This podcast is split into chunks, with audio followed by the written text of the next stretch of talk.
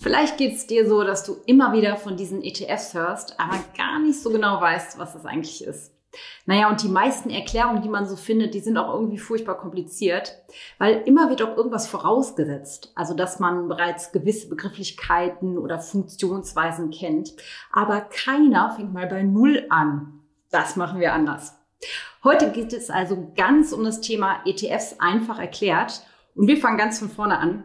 Nach dem Video weißt du also nicht nur, was ETFs sind, sondern auch, was genau zum Beispiel eine Aktie, Index und Kurs bedeuten. Also, los geht's. Was sind ETFs? ETF steht für Exchange Traded Fund. Nehmen wir mal das Wort auseinander. Exchange Traded bedeutet übersetzt an der Börse gehandelt. Das ist alles. Also einen ETF kann man an der Börse kaufen und verkaufen. Fund, klar, das heißt Fonds. Was ist denn ein Fonds? Fonds kannst du dir wie große Töpfe vorstellen, in die ganz viele Aktien einfach reingeworfen werden. Moment, was waren Aktien gleich nochmal? Aktien sind Anteile an Unternehmen. Um einen solchen Anteil zu bekommen, gibst du dem Unternehmen Geld und erhältst im Gegenzug eine Aktie. Dabei spricht man auch von einem Sachwert, denn dir gehört dann ganz real ein kleines Stück von dem Laden.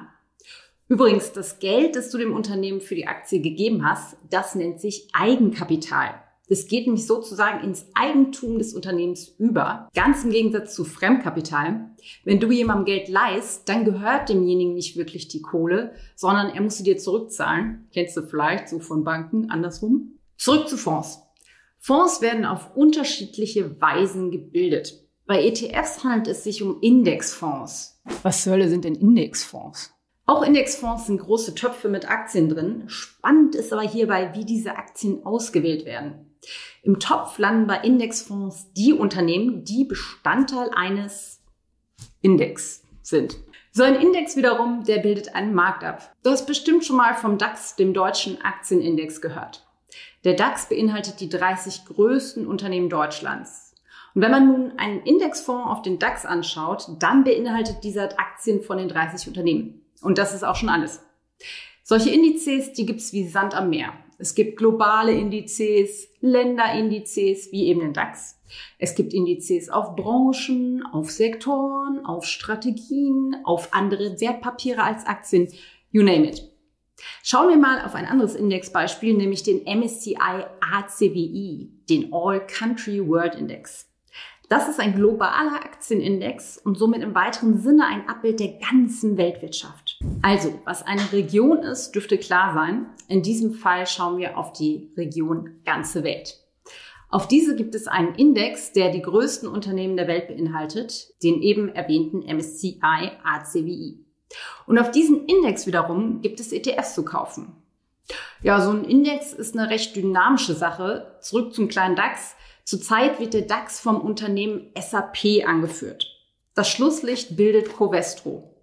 Wenn jetzt Covestro an Gewicht verliert, weil vereinfacht gesagt der Kurs abschmiert, dann rückt ein anderes Unternehmen an Platz 30 und Covestro fliegt aus dem DAX. Das ist genauso wie beim Fußball. Wer sich am Ende der Saison nicht mehr in den oberen 18 Plätzen halten kann, der muss halt die Biege machen und der beste ehemalige Zweitligist rückt nach. Naja, sicher ist, in der ersten Liga sind die objektiv erfolgreichsten Vereine. Während die Reihenfolge in der Bundesliga anhand von Toren bestimmt wird, ist das im Index die sogenannte Marktkapitalisierung. Das bedeutet, die Anzahl der Aktien wird multipliziert mit dem jeweiligen Kurs. Und im Ergebnis bedeutet das ganz einfach formuliert, ganz oben ist das Unternehmen, das von allen Leuten an der Börse als am wertvollsten erachtet wird.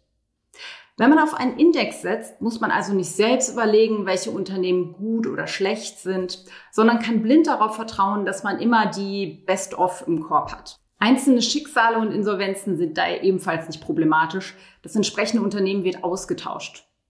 Aber solche Austauschbewegungen und viele andere Faktoren führen zu Veränderungen der Kurse von ETFs. Wie du nun weißt, besteht ein ETF ja aus vielen Aktien, sein Kurs ist demnach auch ein Abbild der vielen einzelnen Aktienkurse. Doch wie kommen diese Kurse jetzt eigentlich zustande? Wie immer auf dem Markt durch die Zusammenführung von Angebot und Nachfrage. Angenommen, du bist auf dem Marktplatz und möchtest Äpfel kaufen. Dabei weißt du grob, wie viel du für Äpfel ausgeben würdest.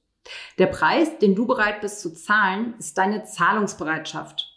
Der Apfelverkäufer hingegen hat eine Vorstellung davon, wie viel er für das Obst bekommen möchte. Jetzt ist es wie immer so, du möchtest möglichst wenig ausgeben, während der Verkäufer möglichst viel verdienen will. Wenn ihr beide euch aufeinander zubewegt, trefft ihr euch irgendwann bei einem Preis, den du zahlen würdest und den der Anbieter akzeptieren wird. Und an eurem Treffpunkt, da entsteht der sogenannte Marktpreis. Das Prinzip gilt auch für die Börse, die ja auch nur ein Marktplatz ist. Den ganzen Tag werden dort Angebot und Nachfrage zusammengeführt, eben für Wertpapiere wie Aktien. Und der Preis, der dabei entsteht, der nennt sich Kurs. Also fassen wir zusammen. Ein ETF ist ein großer Topf voll mit Aktien und welche Aktien im Topf landen, wird vom zugrunde liegenden Index bestimmt. Dieser wiederum ist die erste Liga der Wirtschaft und zeigt schlicht und ergreifend, welche Unternehmen in der jeweiligen Kategorie als am wertvollsten gelten.